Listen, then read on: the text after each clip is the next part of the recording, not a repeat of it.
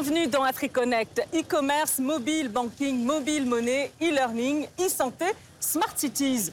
La révolution digitale est en marche sur le continent dont la population euh, devrait doubler d'ici à 2050. Avec une progression des smartphones la plus rapide au monde, le potentiel en matière de mutation numérique est immense. Et faute d'industrialisation, Covid oblige, cette dynamique impose des défis à relever en matière d'accès aux outils, à l'innovation et à l'éducation numérique. Alors pourquoi l'innovation va transformer euh, l'Afrique? C'est ce que nous allons essayer de comprendre ici à Kigali, capitale du Rwanda, mais aussi, dit-on, capitale digitale. Je suis genre euh, la directrice de Mediexa. C'est euh, une compagnie euh, qui vient de commencer, juste de commencer il y a tout juste un an. Et c'est, on est dans la réalité virtuelle et on aide à, on aide à transformer genre le secteur médical. Et ça, c'est possible parce qu'on est à Kigali, tu vois. Ici, commencer une compagnie, c'est très facile. Pas juste euh, matière d'enregistrer, quoi, mais il y a des mentors, il y a d'aide financière. Tout est là juste pour qu'on puisse arriver à faire en sorte que la compagnie, genre, peut commencer et, et des profits. Kigali est un centre de transformation numérique, particulièrement en Afrique, car nous possédons quelques hubs qui rassemblent en fait plusieurs start-up qui lèvent des fonds. Bien sûr, il faut passer par plusieurs étapes pour lever des fonds, mais en effet, on finit par lancer son start-up. Et je pense que si l'on compare les chiffres, les start-up de Kigali ont déjà levé plus de 200 millions de dollars en fonds d'amorçage. Et je pense que c'est un gros investissement quand il s'agit de ce que les start-up peuvent réaliser avec les fonds et le capital dont elles ont réellement besoin. Sans aucun doute, quand nous voyons les initiatives que le gouvernement met en place, comme par exemple ces hubs innovants, ou d'autres initiatives qui arrivent au Rwanda, cela confirme que Kigali est une ville d'innovation. Je peux dire que Kigali s'est également transformé dans le domaine numérique. Cela est dû au fait que nous possédons désormais des connaissances ou des personnes qui comprennent mieux ce que peuvent offrir les technologies. C'est pourquoi nous mettons plus d'énergie et de ressources dans le numérique.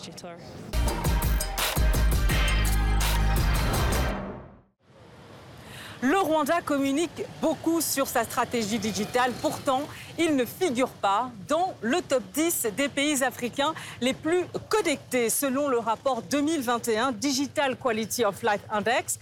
Regardez, dans ce top 10, on retrouve en tête l'Afrique du Sud, suivie de l'île Maurice, du Kenya, de la Tunisie, du Nigeria, du Maroc, de l'Algérie, du Ghana, du Sénégal et de la Côte d'Ivoire. Alors, le cas du Rwanda montre que le chemin est encore long pour accélérer l'accès à Internet. Même si 40% de la population y accède, l'Afrique reste le continent le moins connecté selon les estimations de l'Union internationale des télécommunications. Et pourtant, ce n'est pas faute d'investissement. C'est la voie à suivre. Nous sommes conscients que nous devons investir dans la numérisation. Et si nous voulons aller de l'avant, et j'aime bien cet esprit, nous devons nous appuyer sur nous-mêmes, les Africains. Si nous le prenons au sérieux, l'Afrique bougera. Comme je l'ai déjà dit, nous ne pouvons pas revenir en arrière. Le monde va de l'avant. Nous sommes au 21e siècle. C'est la voie à suivre si nous voulons nous améliorer ou obtenir l'Afrique que nous voulons. 60% de la population en Afrique est pourtant mal connectée. Oui, nous en avons discuté et nous le savons. Nous l'avons reconnu et observé. Nous comparons tous les pays. Nous faisons face à ce défi. Et puisqu'il s'agit d'un défi, nous devons le relever, le défi de la connectivité. Toutes les écoles ne sont pas encore connectées à Internet. Mais cela ne doit pas nous arrêter. Nous devons avancer à partir de là où nous avons commencé, à partir des endroits qui sont connectés. Nous pouvons aller plus loin en demandant aux autres de se connecter. Aujourd'hui, nous examinons les diverses technologies pour voir à quelle vitesse nous pouvons résoudre ce problème. Selon un document présenté à la conférence MWC sur la connectivité, c'était à Kigali, les opérateurs mobiles en Afrique ont investi plus de 70 milliards de dollars dans la construction d'infrastructures mobiles. Mais le défi reste énorme pour lutter contre la fracture numérique. Plus de 680 millions de personnes, soit 3 personnes sur 5, vivent dans des zones couvertes par un réseau de haut débit mobile en Afrique, mais ne sont pas abonnés au haut débit. Plus de 70 milliards de dollars ont été investis dans des infrastructures de télécommunications mobiles, mais tout le monde n'en profite pas, seulement 60% en bénéficient. Comment expliquer cette situation?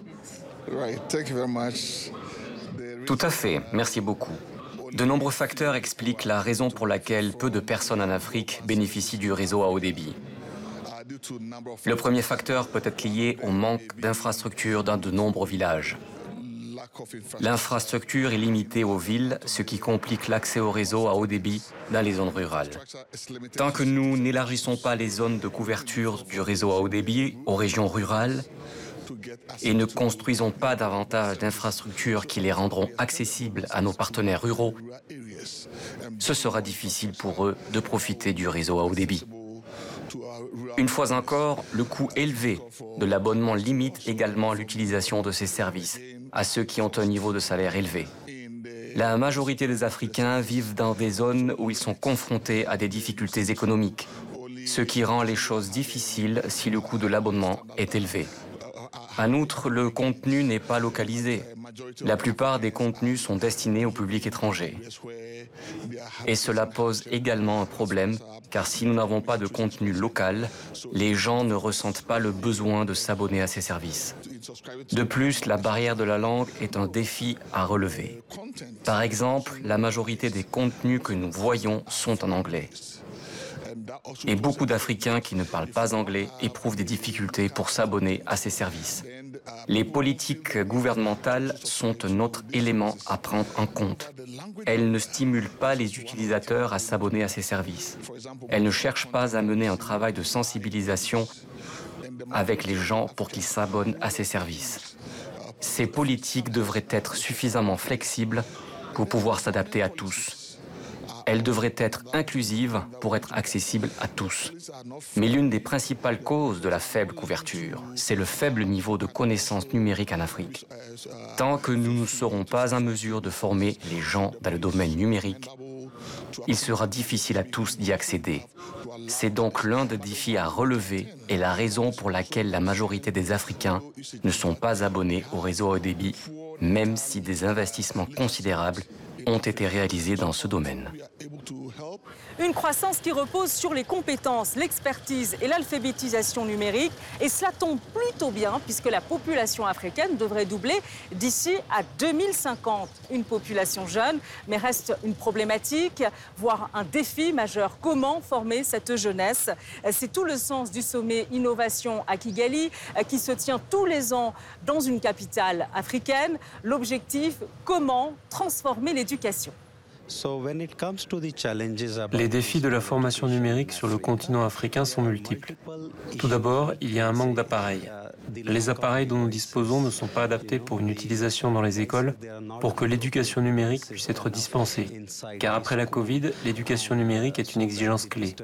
Les gouvernements, les écoles publiques et privées ont commencé à se focaliser sur la formation au numérique. Et la pandémie s'est avérée en fait une bénédiction pour faire avancer la formation au numérique. En termes de défis, on relève également le manque de formation des enseignants qui ne savent pas comment utiliser ces outils numériques dans la salle de classe ou comment les intégrer de manière efficace dans l'apprentissage du numérique. Les appareils jouent un rôle essentiel. Quand ils sont disponibles dans la salle de classe, la formation au numérique peut être offerte en continu et de manière très efficace. Le contenu numérique, ou plutôt la disponibilité numérique des manuels, constitue un autre défi à surmonter. On regrette le manque de contenu numérique des manuels qui s'alignent sur le programme scolaire, car ces contenus numériques sont très utiles aux enseignants et les aident à dispenser leurs cours. Et le développement des capacités des enseignants à utiliser ces outils numériques de manière efficace dans la salle de classe, car les enseignants sont les moteurs de toute initiative, est la dernière chose que nous constatons et à laquelle nous voulons remédier. L'utilisation et l'intégration, la manière dont tout cela se passe, l'analyse et le suivi sont également très importants. Ce sont d'autres problèmes auxquels nous sommes confrontés dans le cadre de la mise en place de l'éducation numérique. Comment la digitalisation va transformer l'éducation en Afrique? Nous ne pouvons pas exclure la numérisation dans ce monde parce que nous devons fournir aux étudiants des solutions qui sont acceptées mondialement, car nos élèves doivent devenir des citoyens du monde. Si tel est le cas, l'éducation numérique doit être la condition essentielle des élèves qui vont à l'école. Et en ce qui concerne notre organisation, SchoolNet India Limited, nous nous concentrons sur l'apport de la technologie dans la salle de classe de manière efficace et sur son utilisation par l'enseignant de manière très transparente. Nous disposons de technologies de pointe qui peuvent convertir la salle de classe en une salle de classe intelligente avec le minimum de ressources disponibles. Nous avons conçu une solution de classe intelligente très innovante appelée K-Yarn, où K signifie connaissance, Yarn signifie fil, tiré du sanskrit en Inde qui signifie véhicule, véhicule de la connaissance, que vous pouvez également voir dans notre espace qui est un dispositif intégré. Il s'agit d'un appareil tout en un, 6 en 1, doté d'un système informatique haut de gamme, d'un système de projection, d'un système audio intégré, de la possibilité de convertir l'écran projeté en un tableau virtuel interactif, d'une caméra et d'un micro intégré qui permettent l'enseignement virtuel. Il s'agit d'une solution portable à câble unique qui peut transformer n'importe quelle salle de classe en salle de classe numérique. Nous apportons la technologie de manière simplifiée dans les salles de classe pour les enseignants car nous pensons que les enseignants sont des éducateurs et qu'ils devraient recevoir la version simplifiée de la technologie et non la version compliquée, parce qu'ils doivent préparer du contenu. C'est pourquoi nous avons conçu cette solution, Kayan, facile à utiliser, facile à exploiter tout en un. Elle présente de multiples avantages. C'est une solution sûre et sécurisée qui réduit le temps de travail des enseignants dans la salle de classe. Et quels sont les résultats? En Afrique, nous sommes présents au Nigeria, nous sommes présents au Bénin, nous sommes présents au Botswana. Et au Nigeria, nous sommes présents dans les provinces de Borno et de Jigawa et à Port Harcourt. Et cela a un très bon impact car toutes les solutions que nous déployons apportent un réel plus sur les résultats d'apprentissage des étudiants. Cela crée donc un engagement, vous savez. Les étudiants sont davantage participatifs, interactifs, engagés, leur assiduité est plus élevée, leur pourcentage de réussite augmente. Ce sont là quelques-uns des indicateurs visibles. Selon le rapport sur les compétences numériques en Afrique subsaharienne de l'IFC, 230 millions d'emplois nécessiteront des compétences numériques d'ici à 2030. Et selon la Banque mondiale, seuls 50% des pays africains ont des compétences informatiques dans le cadre de leur programme scolaire, contre 85% des pays dans le monde. Il y a donc urgence, surtout que l'Afrique abrite 8 des 10 économies mondiales à la croissance la plus rapide. Et là encore, comment exploiter ce potentiel sans les compétences requises Alors déficit d'investissement, réduction de la fracture numérique, rendre plus abordable l'accès à Internet et aux smartphones, favoriser les compétences et la formation. Et si la réponse à tous ces défis était la coopération pour favoriser l'inclusion numérique? La transformation numérique en Afrique et si puis-je dire, une approche qui est venue très tôt parce que depuis de nombreuses années, l'Afrique essaie d'utiliser ce que nous appelons les approches traditionnelles ou les méthodes traditionnelles. Mais récemment, nous essayons de nous améliorer en passant du style analogique à l'approche numérique. C'est la raison pour laquelle nous mettons beaucoup d'efforts pour aller de l'avant en essayant de numériser les choses. Et aussi les défis que nous rencontrons lorsque nous utilisons les approches traditionnelles. Beaucoup de choses étaient faites manuellement. J'enseignais manuellement sans utiliser d'ordinateur portable, sans avoir de contenu numérique. Nous avons toujours les choses écrites à la main, mais nous essayons depuis peu d'améliorer cela. Ce sont les défis que nous avions et ils existent toujours dans certaines écoles, mais nous essayons de les surmonter en tant qu'entité africaine. L'objectif, c'est donc de transformer l'éducation et de la rendre plus efficiente. Êtes-vous confiante à ce niveau? Merci beaucoup. Oui, nous sommes convaincus que nous sommes sur la bonne voie pour transformer l'Afrique en utilisant l'alphabétisation numérique. Oui, l'alphabétisation numérique, nous l'avons mise en place dans tous les pays africains.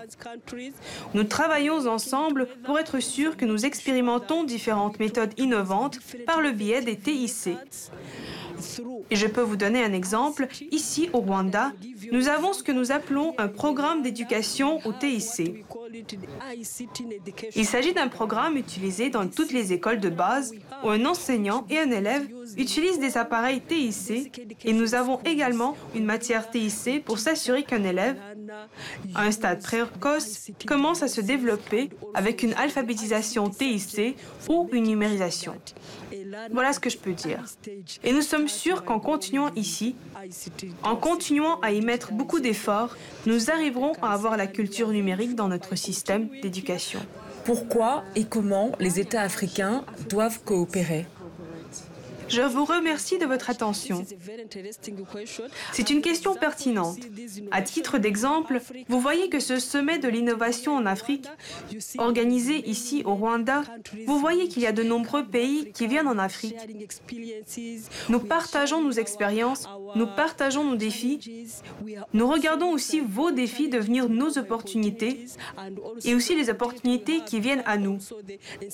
Elles inspirent les autres pour nous permettre d'unir nos efforts et d'apprendre les uns des autres afin de transformer l'Afrique à travers la littératie numérique.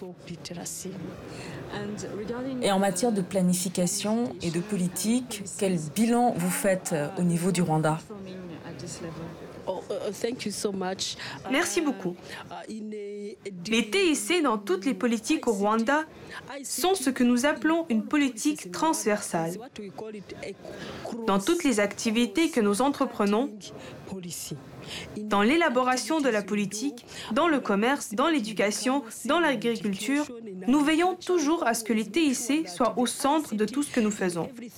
Comme vous le savez, nous avons également le ministère des technologies de l'information et de la communication et au sein du ministère de l'Éducation, ici au Rwanda, nous avons le département des TIC qui s'occupe toujours de s'assurer qu'à chaque niveau, les TIC sont bien présents. C'est pourquoi, lorsque nous mettons le programme en place dans tous les secteurs, il va de soi que chaque secteur fait de son mieux pour s'assurer que l'alphabétisation numérique fonctionne.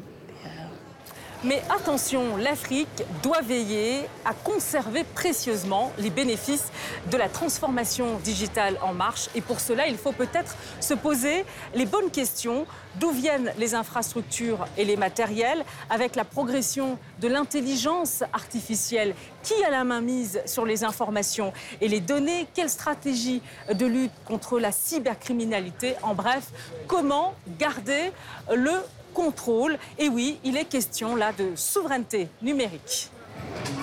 Vous êtes-vous demandé si les Africains ont vraiment la main sur cette transformation numérique du continent? Hmm. uh, nous devons comprendre un point fondamental. La transformation numérique, bien qu'elle ait lieu dans certaines parties des pays développés, ne peut pas être considérée comme étant sous le contrôle total des Africains en Afrique, où il de pays en voie de développement. Jusqu'à présent, la transformation numérique est contrôlée par le monde occidental, d'où elle est originaire. Les Africains essaient donc d'entrer en contact avec la transformation numérique les activités numériques pourraient être en mesure de comprendre ces mécanismes, les connaissances numériques et la sécurité numérique, afin de comprendre ce qu'est réellement la numérisation avant de pouvoir contrôler totalement ou sévèrement la transformation numérique sur le continent. Quelle importance les gouvernements, les autorités publiques accordent aux enjeux de souveraineté numérique? Certainement, c'est très important. Et l'un des domaines dans lesquels nous pouvons obtenir cette souveraineté numérique est celui des activités comme celle-ci, des conférences comme celle-ci, qui ont été organisées ici à Kigali, au Rwanda, afin que les Africains puissent se réunir, comprendre ce qu'est la transformation numérique, ce que sont les activités numériques, la connaissance numérique et l'intelligence numérique. Ainsi, ils peuvent venir tous ensemble, comme un seul homme, se promener, sortir, voir comment cela va être fait, et ensuite se réunir et dire, OK, prenons le contrôle de cet numérique pour la jeunesse de l'Afrique, pour la sécurité de l'Afrique et pour le développement de l'Afrique elle-même. Nous pourrions ne pas l'avoir, mais en tant qu'Africains, nous avons beaucoup à apporter. Beaucoup d'Africains sont à l'étranger, ce sont eux qui cherchent des opportunités. Mais comme cela a été dit lors d'une session, ils ne sont pas suivis par les autres. Nous allons donc y arriver. Mais malheureusement, le financement et les nombreux défis auxquels nous sommes confrontés freinent ce processus. Je sais que la coopération avec d'autres continents va nous aider et qu'avec ce type de conférence destinée aux Africains, nous allons avancer. Dans quelle mesure les pays ouest-africains s'impliquent dans le domaine de la transformation digitale et se sentent concernés par les questions liées à la souveraineté numérique.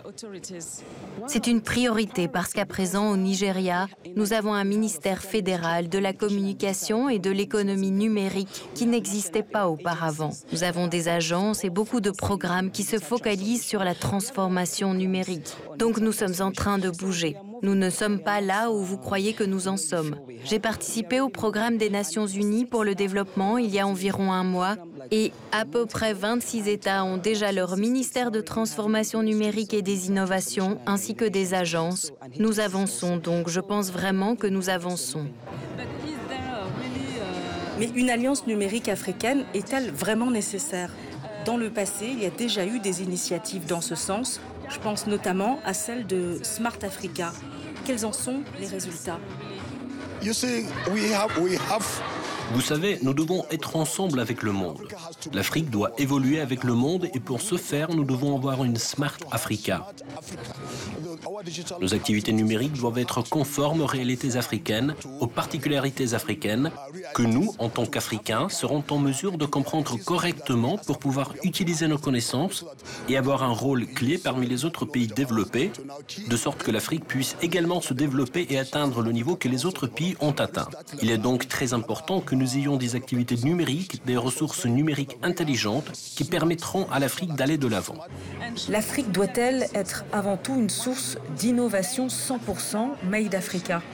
Non, l'Afrique ne doit pas être la source à 100% de l'innovation. Le monde est un village global. Il faut partager les idées, partager les connaissances, interagir les uns avec les autres. Donc, en tant que village global, nous devons aller vers les autres, nous réunir et donc forcément partager nos connaissances. La connaissance est pour tout le monde, pas seulement pour les Africains, mais pour le monde entier.